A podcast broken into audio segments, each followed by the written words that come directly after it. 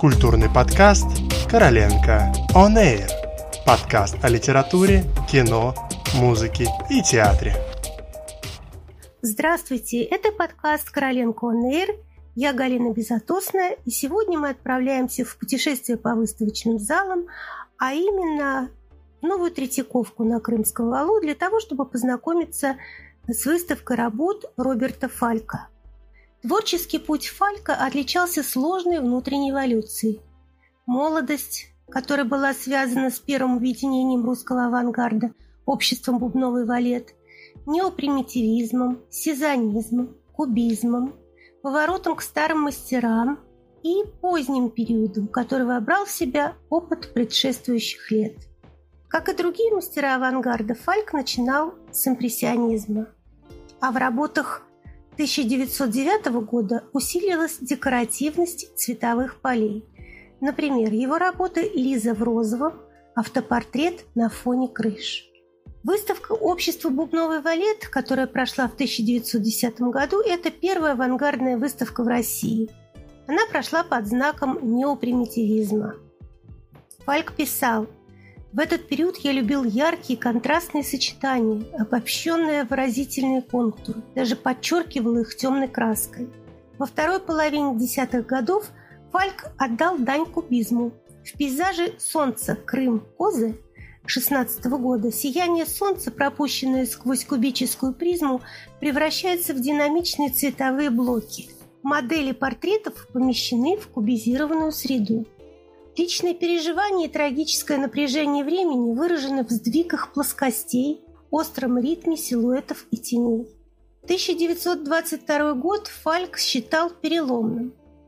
Я все более и более смотрю назад к старым мастерам. В новой художественной культуре существование станковой живописи ставилось под вопрос.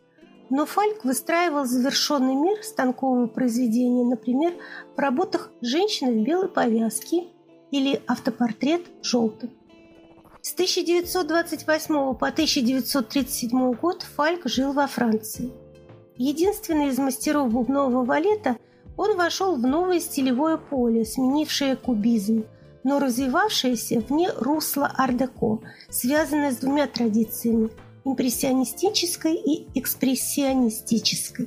В 1937 году Фальк вернулся в СССР.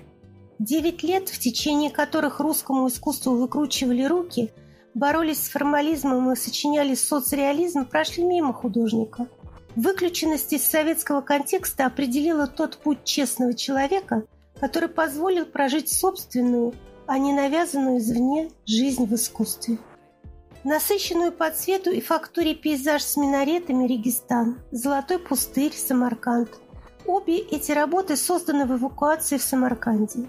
А многие пейзажи позднего периода написаны в Северном Подмосковье. Фальк любил светло-серую погоду, идеальную для его концепции пейзажа, погруженного в атмосферу, как тело в воду. В этот период написаны портреты выдающихся современников. Михоэлса, Шкловского, Некрасовой, Габричевского и множество женских портретов в характерном для Фалька возвышенном регистре. Завершает путь художника мудрый и трагический автопортрет в красной феске 1957 года. Выставка призвана показать место и роль жизненной и художественной стратегии Роберта Фалька в русском искусстве. Этот опыт не теряет актуальности и сейчас. Продлится выставка до 23 мая. Спасибо за внимание.